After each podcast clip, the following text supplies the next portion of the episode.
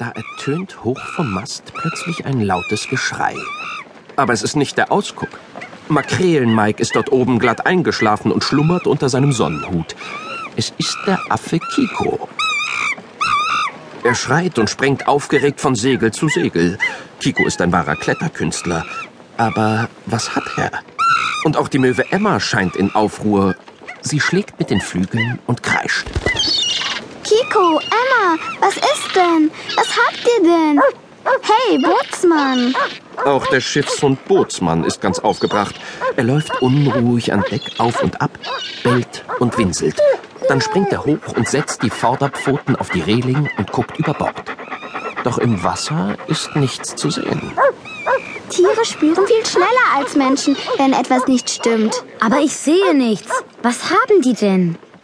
Finn und Ronja beugen sich ebenfalls über die Reling. Alles ist wie immer. Blaues Meer, leichte Wellen, die an den Strand schaukeln. Drüben auf dem weißen Sand lärmen die Kinder der Inselbewohner. Nichts Ungewöhnliches. Aber... Oh, Moment. Oh, was ist das denn? Da, diese Dinger, die da aufsteigen. Finn zeigt aufs Wasser. Neben dem Schiff steigen plötzlich riesige Luftblasen hoch. Und schon wieder. Bootsmann bellt wie verrückt. Jetzt kommen auch Captain Pontus, Mama Mia, Opa Oswald und Oma Dörte herbeigeeilt. Und weitere Piraten, die an Deck ein Sonnenbad genommen haben. Otto ist außer sich vor Aufregung. Captain, das ist ein See... Ein Seebeben! Ein Seebeben! Makrelen-Mike krakeelt hoch vom Ausguck herab. Sein Rufen und Stotter Ottos Gestotter sind so laut, dass sie das Seebeben glatt selbst ausgelöst haben könnten. Tatsächlich bewegt sich die flotte Lotte. Sie schaukelt. Sie Sie wird von den großen Blubberblasen, die aus dem Wasser steigen, immer ein Stück angehoben. Kein einziger Pirat an Bord schläft noch. Alle sind wach, alles brüllt und schreit. Bootsmann bellt, Kiko kreischt, Emma die Möwe schlägt mit den Flügeln und fliegt hoch hinauf. Das Schiff ist ihr gar nicht mehr geheuer und schließlich wird es Captain Pontus zu bunt.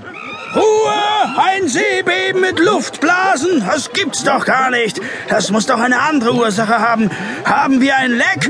Ist noch jemand unter Deck? Koch Carlo und Smoothie. Und Ratz, der Schiffsjunge, der ist auch noch unten. Aber, Captain, vielleicht hat das Meer bloß einen Schluck auf. Schluck auf, Otto. Du kommst auf Sachen. Obwohl das Geblubber allen sehr unheimlich vorkommt, müssen Ronja und Finn und auch Mama Mia nun lachen. Ein Meer, das Schluck auf hat. Solch eine Idee kann auch nur von Otto kommen. Nein, das muss etwas anderes sein. Haben Sie etwa doch ein Leck? Makrelen-Mike, der unter Deck gerannt ist, um nachzuschauen, kommt außer Puste zurück. Nichts, Chef. Wasser, äh, Wasser dringt nicht ein. Alles in Ordnung mit Lotte. Kein Loch an Bord. Ei, ei. Danke, Makrele. Wenn ich nur wüsste, was das Blubbern zu bedeuten hat. Opa, kann es ein Wal sein, der in der Bucht taucht? Und der solche riesigen Luftblasen ausstößt? Ronja und Finn wenden sich an Opa Oswald. Also, Killers, das ist ja mal ein Ding. Der ist als Pirat in seinem Leben schon sehr viel auf allen Weltmeeren herumgekommen. Und Oma war immer bei ihm. Aber solch ein Blubbern haben sie auch noch nie gesehen. Es wird immer stärker. Finn hat recht. Jetzt kommen nicht nur einzelne große Blasen hoch, jetzt sprudelt das Wasser in der Bucht, wirft weißen Schaum. Irgendetwas taucht da gerade auf. Das ist ein Ungeheuer. Ein Seeungeheuer! Es wird uns alle fressen!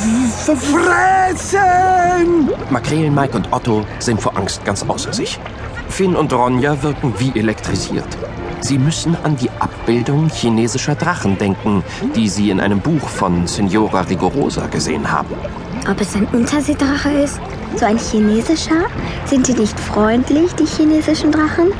Ich weiß nicht. Da! Es taucht auf! Uah! Makrelen-Mike flüchtet den Mast hinauf in seinen Ausguckkorb. Otto hüpft kopfüber in seine Köderkiste, sodass...